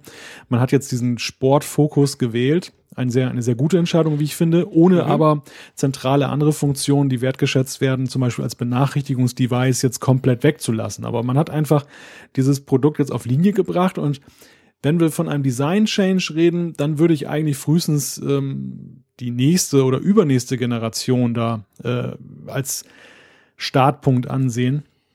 Aber ich glaube, dass Apple jetzt erstmal nämlich geguckt hat, dass die Software und diese ganzen Geschichten jetzt wirklich mal vernünftigen Status erreichen, dass, dass die Nutzer wissen, was soll das, wo, wo geht die Reise hin. Und dann wird man sicherlich dann gucken, äh, was sinnhaft ist und was die Technik auch ermöglicht. Ja, also ich sehe das genau wie du. Von dem her denke ich, sind die Schritte da langsam auf der einen Seite, aber ähm, das macht eigentlich auch nichts. Wie gesagt, ich bin eigentlich sehr zufrieden mit der Apple Watch. Ich war es schon von Anfang an und ich haut mich aber jetzt auch nicht um, was sie jetzt neu kann. Das ist schön, auch wenn ich es jetzt persönlich nicht unbedingt brauche. Aber Hauptsache eigentlich ist viel nichts weg, was, was ich persönlich essentiell finde. Gut, lass uns doch mal weitermachen. Ich glaube, wir gehen jetzt, wir springen gleich über zum äh, iPhone, gell? Genau, da haben wir den Michael, der hat sich zum iPhone geäußert und ähm, ist dann mal so durchgegangen, die verschiedenen Generationen vom iPhone 4 bis zum iPhone 7, was sich denn da so aus seiner Sicht verändert hat. Und ähm, ja, beim iPhone 7 sagt er, ups, da ist ja nichts. Äh, daher ist seine Empfehlung für Kaufinteressierte heute, wartet auf das iPhone 7. Äh, dann sinken die Preise für das 6S äh, und 6S Plus um rund 200 Euro. Und dann kauft das 6S oder 6S Plus. Das iPhone 7 wird nichts haben, was ihr vermissen werdet. Drastisches Urteil, würde ich sagen. Ja, kann man so sehen, klar. Ähm, das ist halt immer die Frage, von wo kommst du? Ich finde schon, das ist die entscheidende Frage wenn du, wenn du von eben einem Fünfer, einem Sechser kommst, dann finde ich schon, es lohnt sich. Aber klar, ich meine, man kann auch auf 6S gehen. Wobei ich muss schon sagen, ich empfehle eigentlich niemandem ein, ich sage das jetzt extra mal so salopp, ein altes iPhone zu kaufen. Und sei es schon nur ein Jahr alt, weil letztendlich, wir wissen zwar bei Apple, wir sind in einer komfortablen Lage, wir kriegen auch vier Jahre später noch Updates. Also von dem her gesehen kein Problem. Aber ich finde dann trotzdem, ähm, wenn du so die Preise anschaust, wir sprechen ja nicht unbedingt von Gebrauchtpreisen, sondern von Neupreisen. Es stimmt, das 6S oder 6S Plus ist, ist im Preis gesenkt worden. Ich glaube, es waren dann 170 Euro am Schluss.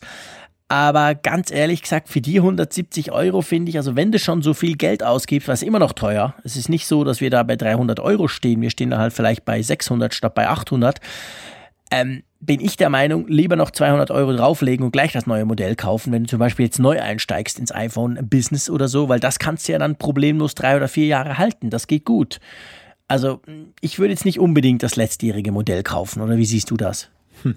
Kommt immer auf den Anwender an, würde ich sagen. Ja, klar. Also ich finde es auch extrem schwierig, zum Beispiel eine Kaufempfehlung abzugeben, jetzt, ähm, wenn man überlegt, sich ein iPhone 7 oder iPhone 7 Plus zu kaufen, äh, vor dem Hintergrund dieses großen Kameraunterschieds. Weil ich finde, das 7 Plus ist einfach mit dieser Kamera jetzt aus meiner Sicht weitaus attraktiver für den Umstieg, obwohl es eben auch deutlich mehr kostet als ähm, jetzt das 7er, unabhängig von der Frage, welche Größe behagt mir besser. Aber ich, ich, würde, ich würde, wenn ich jetzt sage, ich, ich nehme da so eine hohe Summe äh, in die Hand, um mir ein neues iPhone zu kaufen, würde ich sagen, nee, komm, sattel das noch drauf, dann hast du wirklich alle coolen Features. Äh, nein, da bin ich jetzt nicht ganz deiner Meinung. Und zwar ganz einfach, weil du tust jetzt die, die Frage der Größe so ab nach, ja, okay, abgesehen von der Größe, aber ich, ich stelle fest, dass das offensichtlich die alles entscheidende One and Only Frage bei sehr vielen Leuten ist. Also ich kenne ganz ehrlich gesagt praktisch niemanden, der ein iPhone äh, Plus, also ein Plus-Modell hat. Ganz witzig. Alle, die ich mhm. kenne, haben das normale, sei es ein 6er, ein 6S, ist egal, aber äh, fast niemand hat das Plus und allen die, die eben das normale haben, wenn ich denen das Plus in die Hand drücke, jeder, jeder nach kürzester Zeit sagt, ja, mag ja sein, aber boah, ist das groß, viel zu groß, geht ja gar nicht. Also ich denke, dass das Plus-Modell hat, stößt da bei den Leuten, die sich halt die Größe irgendwie gewohnt sind, jetzt von diesem 4,7 mhm. Zoll, stößt da schon auf Ablehnung. Ich ja, aber es ist schmerzhafter geworden. Also man muss, man muss ja dazu sagen, beim, beim 6S Plus und beim 6 Plus war es ja so, es gab zwei Faktoren, die jetzt ähm, unterschiedlich waren. Mal ab, unabhängig von der Displaygröße, das ist natürlich ja auch so ein, so ein Kriterium. Aber das mal beiseite gelassen. Mehr Akkulaufzeit war ja noch so ein Punkt bei mhm. dem großen Modell und eben dieser optische Image-Stabilisator, mhm. den du dann hast und den, den du jetzt ja beim iPhone 7 äh, ja auch hast, aber das war ja jahrelang so ein Alleinstellungsmerkmal des großen Modells. Ich sag mal, ähm, Akkulaufzeit hängt vom Nutzer ab, Bildschirm, wie gesagt, Geschmacksfrage und äh, ähm, das, der Image-Stabilisator konnte man auch ganz gut ohne leben. Aber jetzt kommen wir in einen, an einen Punkt mit der Kamera und diesem Zoom und diesem Portrait-Mode, wo ich echt sagen muss, also wenn du Foto nahe bist und ähm, das iPhone ist da ja immer vorgeprescht, war so ein bisschen das Maß der Dinge. Bei der Smartphotografie, das tut schon echt weh, wenn du dir das kleinere Modell kaufst und hast dieses geile Feature nicht. Ja, also ich meine, du musst mich nicht vom Plus überzeugen. Ich habe vom ersten Tag an, als das rauskam mit dem 6 Plus, habe ich gleich als Plus begriffen, weil das 5er war mir so brutal zu klein und das, das, das, das 6er war mir, das kleine 6er war mir eben auch zu klein. Also klar, ich bin ein Fablet-Freak. Ich gebe dir recht, klar. Aber ich finde schon auch, es stimmt, beim 6S war es tatsächlich so, ja, Bildstabilisator hin oder her. Ich meine, das ist ein sehr, sehr kleines Feature. Das merkst du eigentlich nur, wenn du im Dunkeln oder bei schlechtem Licht fotografierst. Ähm, aber die 7er Kamera, auch die vom normalen, in Anführungszeichen, äh, iPhone, sollte man nicht unterschätzen. Die ist klasse, die ist wirklich deutlich besser geworden als beim Vorgänger. Und ja, okay, die Dual-Kamera ist cool. Ich habe vorhin davon geschwärmt. Ich bin großer Fan davon, von der Möglichkeit mal schnell zu zoomen. Aber ich kann mir schon vorstellen, dass es genug Leute gibt, die eben sagen, ja, aber das ist so groß. Nein, ja, dann lieber doch das Kleine in Anführungszeichen. Wobei, wenn man die Verkaufszahlen, die ja noch nicht offiziell sind, aber was man so hört aus Asien und von den Providern, vor allem in den USA, da quatscht ab und zu mal einer, da soll es ja diesmal tatsächlich so sein, dass wahrscheinlich genau wegen diesem Dual-Kamera-Feature ähm, mehr Plus-Modelle verkauft werden als normale. Hm. Ja, also ich. ich das wäre dann das erste ich, Mal. Das war bis jetzt nie der Fall. Das Plus ich, ich hat sich immer weniger oft verkauft. ich stelle das auch gar nicht in Abrede, was du sagst mit der, mit der Frage der Größe, dass das eben auch sehr stark polarisiert. Aber anstatt das so zu harmonisieren, dass Apple sagt, naja, gut, wir wissen um diese Problematik und wir wollen jetzt dann alle mehr oder weniger gleich behandeln, ist mein Eindruck eher, dass sie diese Polarisierung stärker vorantreiben Stimmt. und äh, dann mhm. die, die interessierten Käufer noch stärker in diesen Zwiespalt dann eben auch bringen. Mhm. Ah, Größe kontra Features. Das, das ist ja. wirklich so ein, so ein Spannungsfeld und ich höre das, ich höre das viel momentan, mhm. dass, dass äh, diese Überlegung im Raume steht, hm, ja, coole Kamera gegen Größe, was, was nehme ich denn jetzt? Also ja. das, ich glaube, da, da ist der Bestellbutton bei einigen im Anschlag, aber dann geht man doch wieder und guckt nochmal nach. ja, das stimmt schon. Also du, du hast recht. Also die Polarisierung wird vorangetrieben. Das Plus-Modell ist nochmal deutlich attraktiver geworden. Da gebe ich dir absolut recht. Ich meine, wir haben noch gar nicht über den Bildschirm gesprochen. Der ist zwar auch beim 7-Modell, beim normalen 7er Modell deutlich besser geworden, was Farbstabilität etc. Farbraum angeht, aber trotzdem, ich meine, die Auflösung, hey, sorry, wir sind im 2016.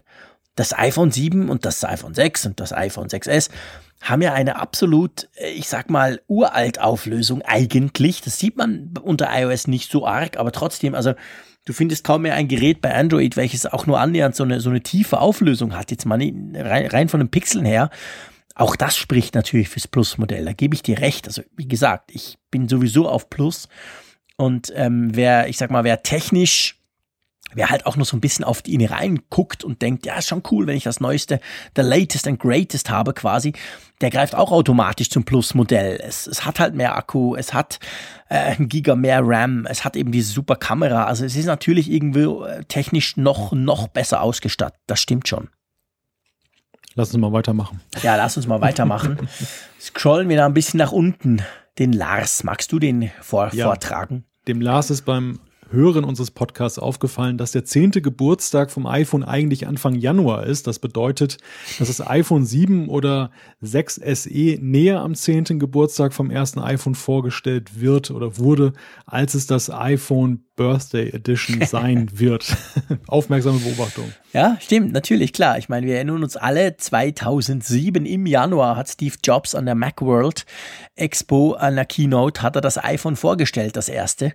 Das ist im Januar zehn Jahre her. Wobei man kann natürlich sagen, in den USA kam ja das iPhone dann trotzdem erst Ende Juni in den Verkauf. Das wurde zwar im Januar vorgestellt und da gab es einen unglaublichen Bass drumherum, paar Monate lang, aber kaufen konnte man es dann erst im Juni womit wir, wenn wir dann Juni gucken und jetzt September, da sind wir dann doch wieder relativ nah dran. Wenn wir jetzt mal davon ausgehen, dass nächstes Jahr The Birthday Edition kommt, sprich ein total über, überarbeitetes, ganz neues iPhone und das wahrscheinlich auch wieder im September vorgestellt werden wird, also so weit weg sind wir dann nicht. Aber die Vorstellung, das stimmt, da hat der Lars recht, die Vorstellung, die war natürlich im Januar.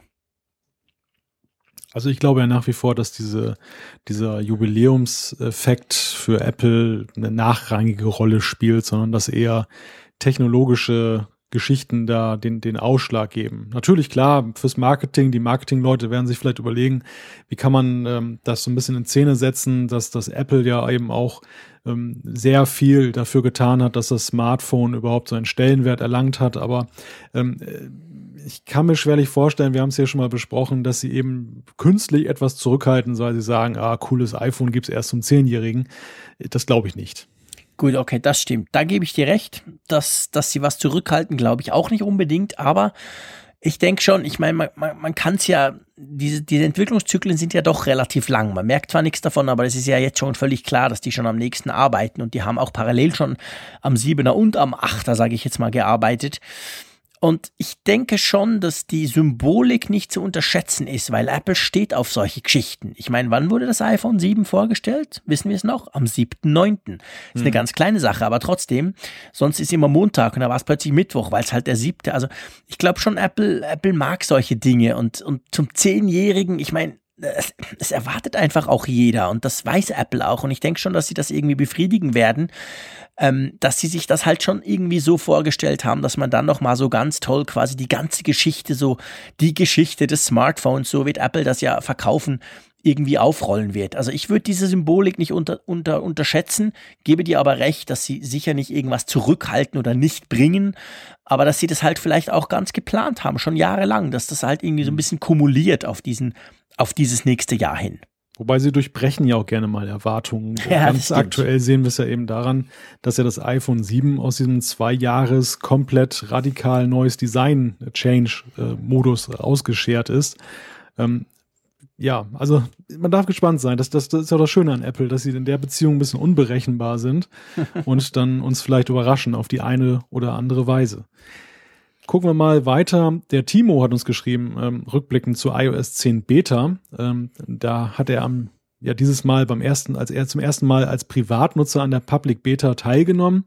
Und äh, weil er nämlich vor allem die äh, neuen Funktionen von Apple Music ausprobieren wollte. Und dazu hat er zwei Fragen. Die eine ist, er ist sehr zufrieden mit Apple Music und bleibt im Abo dabei. Wie sieht das bei uns aus? ähm, ich habe ja mal gesagt, ich habe es ganz am Anfang ausprobiert, war dann total geschockt von der schlechten Bedienung äh, über die App, bin dann wieder weg, hatte, hatte vorher natürlich immer Spotify, hat weiterhin Spotify gehabt, bin jetzt nochmal eingestiegen, habe es jetzt nochmal zwei Monate lang benutzt, ähm, habe es jetzt auslaufen lassen, ehrlich gesagt, das ist jetzt gerade drei Tage her, dass das abgelaufen ist. Äh, teste jetzt mal noch so ein bisschen Spotify weiter. Ich, ich weiß es ehrlich gesagt nicht. Ich finde, beide haben große Vorteile tatsächlich. Also auch Spotify ist besser geworden in letzter Zeit. Ähm, wenn, ich wenn ich einfach so wählen könnte, würde ich wahrscheinlich sogar beide behalten, aber ist mir dann doch zu teuer.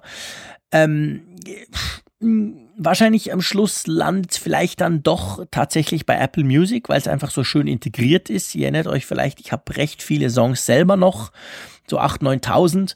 Und das ist halt schon noch praktisch die Komplettintegration dieser in, ins neue GUI. Das GUI ist wirklich auch viel besser geworden unter iOS 10. Und bei mir persönlich habe ich festgestellt, dass die Empfehlungen super, super gut sind. Also die Empfehlungen sind viel besser als bei Spotify, obwohl ich mit beiden wahrscheinlich ähnlich viel Musik gehört habe. Also auch Spotify kennt mich eigentlich jetzt recht gut.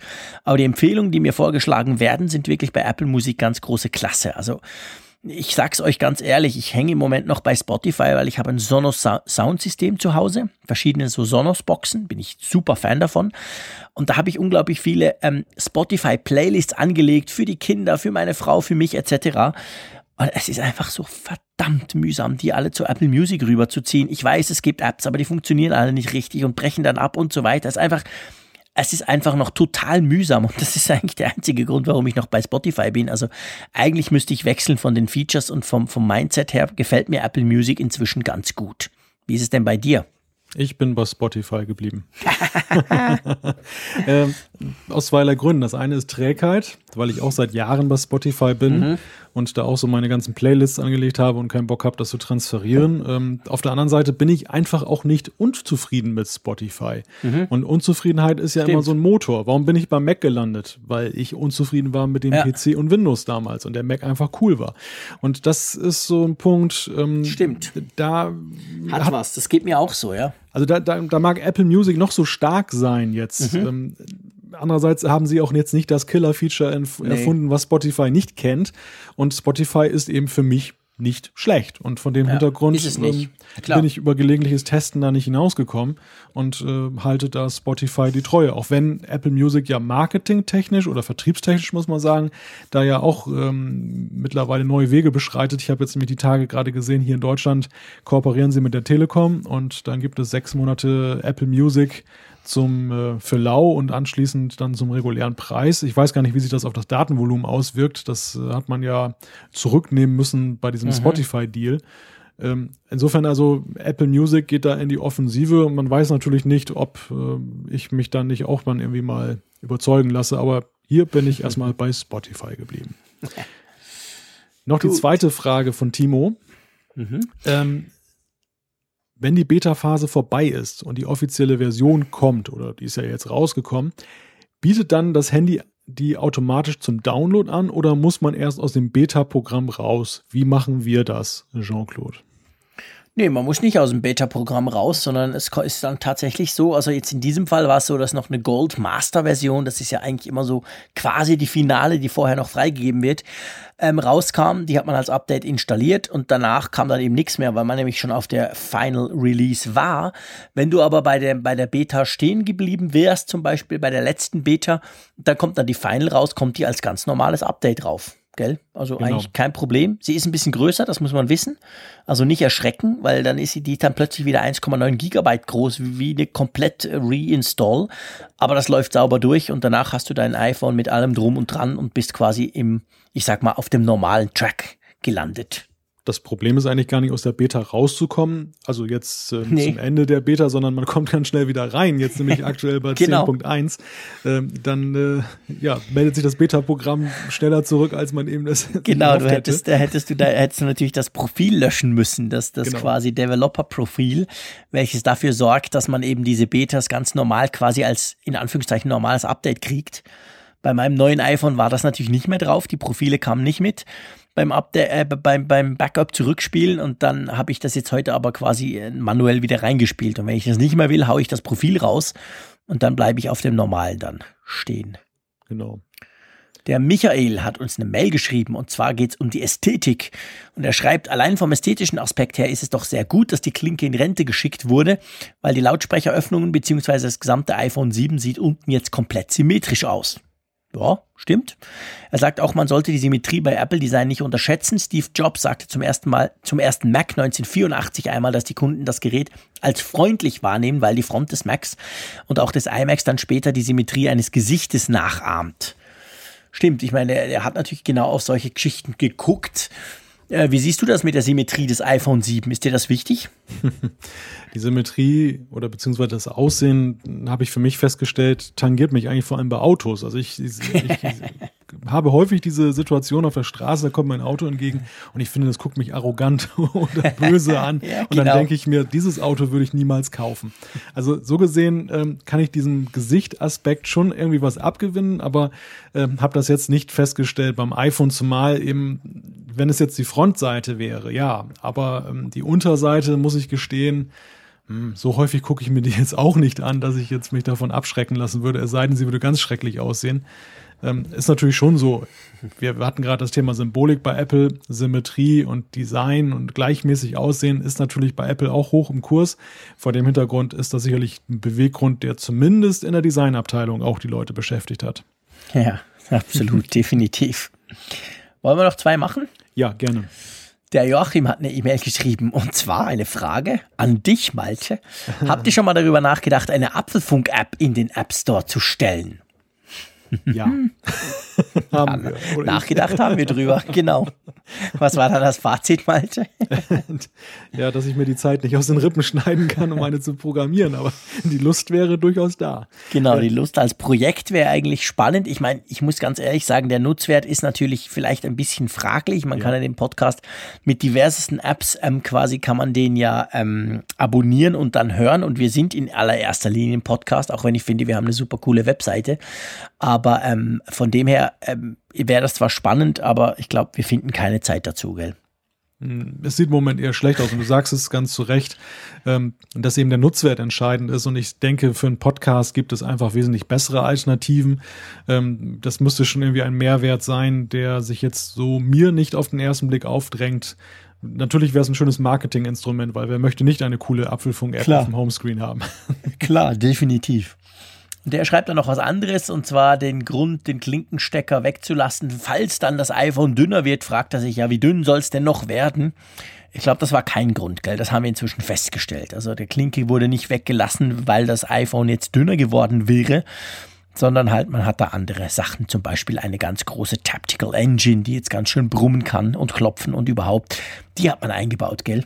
Und ein Stück Plastik als Platzhalter, wie er dieses Zerlegen genau. bei iFixit Genau, hat. das auch. Wobei man muss, fair, man muss fair sein. Das ging ziemlich heftig durch die Medien, so nach dem Motto, Apple lässt die Klinke weg und baut einfach ein Stück Plastik ein, damit, damit dort noch was drin ist. Aber es ist ja schon so, also das hat dann auch iFixit selber geschrieben, die es ja als erste so richtig schön auseinandergebröselt haben, das iPhone 7. Die Taptic Engine, also dieser Vibra-Motor, der neue, der ist deutlich größer und der hätte nicht reingepasst neben der Klinke. Plastikstück hin oder her. Mhm. Das war so zur Ehrenrettung quasi. Komm, den Hugo, den nehmen wir noch. Genau, Hugo darf heute das Finale bestreiten und schreibt, äh, dass es ihn ärgert, dass die Integration von Spotify und WhatsApp auf der Apple Watch nach wie vor sehr schlecht ist. Das sind die Apps, die er am meisten benötigt. Und da sind wir eigentlich bei diesem wunderschönen Aspekt, dass ja die Apple Watch bislang für Entwickler irgendwie doch so ein bisschen unlukrativ geblieben ist. Es gibt ja sehr viele Apps, denen noch ein Pendant fehlt, gerade bei den beliebten auf der Apple Watch, mhm. nicht wahr? Ja, es ist so, definitiv. Also vielen fehlt ein Pendant.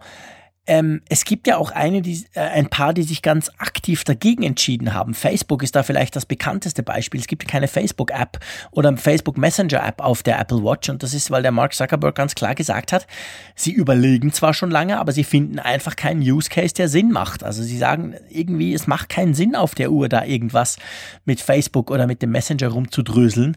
Und ich könnte mir vorstellen, dass bei WhatsApp und Spotify vielleicht ganz ähnlich geht, wobei Spotify, man könnte zumindest die Musik steuern damit, dass wäre ja nicht so dumm. Wobei, mhm. geht das? Kann die Apple die normale Musiksteuerung Spotify? Ich glaube nicht, oder? Habe ich ehrlich gesagt noch nie mhm. probiert. Doch, doch. Also du, du könntest. Also ja so Next Track, wenn du zum Beispiel eine Playlist ja, hörst in Spotify, nein. das kriegst das, das könntest du, das könntest du machen, weil letzten Endes ist es ja eben eine, eine Schnittstelle zur eigentlichen App, die ja vor allem hergestellt wird, wenn du eine Apple Watch App programmierst. Mhm. Und äh, der, der Marco Arment hat das ja mit seiner Overcast App auch gemacht. Man kann den, den Player damit steuern.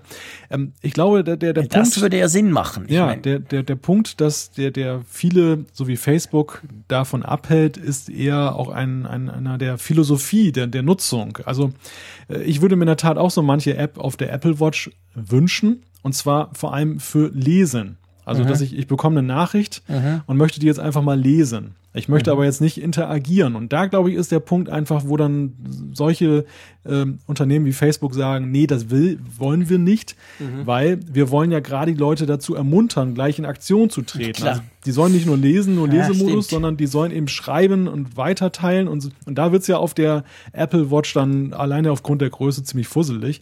Genau. Und ähm, äh, deshalb sagen sie, nee, wir wollen die Leute gar nicht anfüttern mit so einem Kram, sondern dann sollen die gleich in die richtige App auf dem iPhone gehen und dann können sie eben auch gleich posten. Und das, das ist, glaube ich, der Punkt, der einige mhm. bewegt, dann zu sagen, machen wir nicht, weil es durchaus meines Erachtens nämlich sinnvolle Anwendungen gäbe, gerade bei den Großen, ähm, dass man die Sachen dann eben auf seiner Watch auch schon besser lesen kann. Das ist momentan nämlich, wenn sich das auf diese Notifications reduziert, manchmal schon etwas, naja, dröselig, muss ich sagen. Ja, das stimmt. Da hast du absolut recht.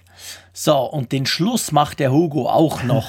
ja, sehr schön. Der, sch der, schreibt nämlich, es gibt Leute, die finden euren Podcast zu lang. Also wir haben ja das mal gesagt, das war einmal ein Feedback, das kam. Oder wir haben dann gesagt, ja, wir brechen jetzt ab, soll er nicht zu lang werden. Er sagt, also ich höre euch immer mit eins, eineinhalbfacher Geschwindigkeit. Dann geht so eine Stunde und das Tempo ist gerade recht. Tja, was soll ich jetzt davon halten, Malte? Finden wir das gut oder nicht? Ich habe mal den Selbstversuch gemacht und habe mir das mal mit 1,5-facher Geschwindigkeit angehört, und? unsere Sendung. Und ähm, Jean-Claude, nichts für ungut, aber ich konnte dir überhaupt nicht mehr folgen. ja.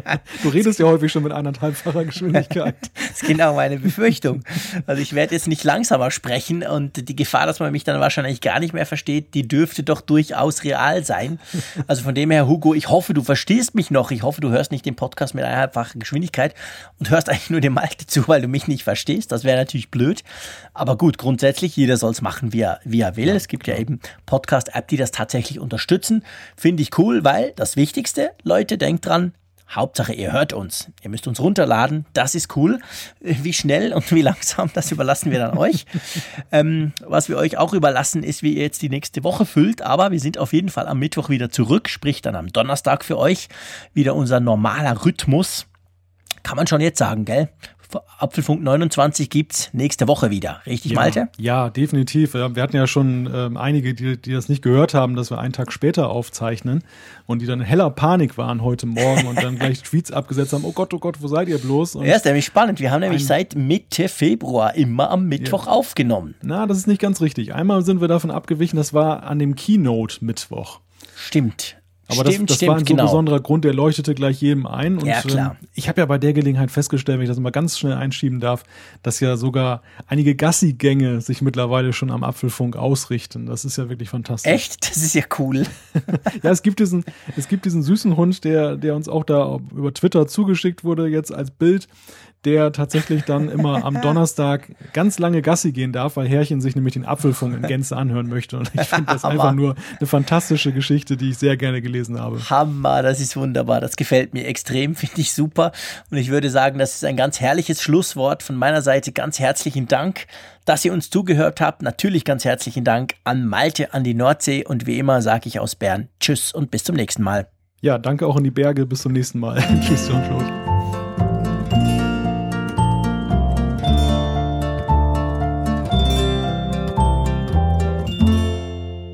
Apfelfunk, der Podcast über Apple-Themen. Mehr Infos unter www.apfelfunk.com.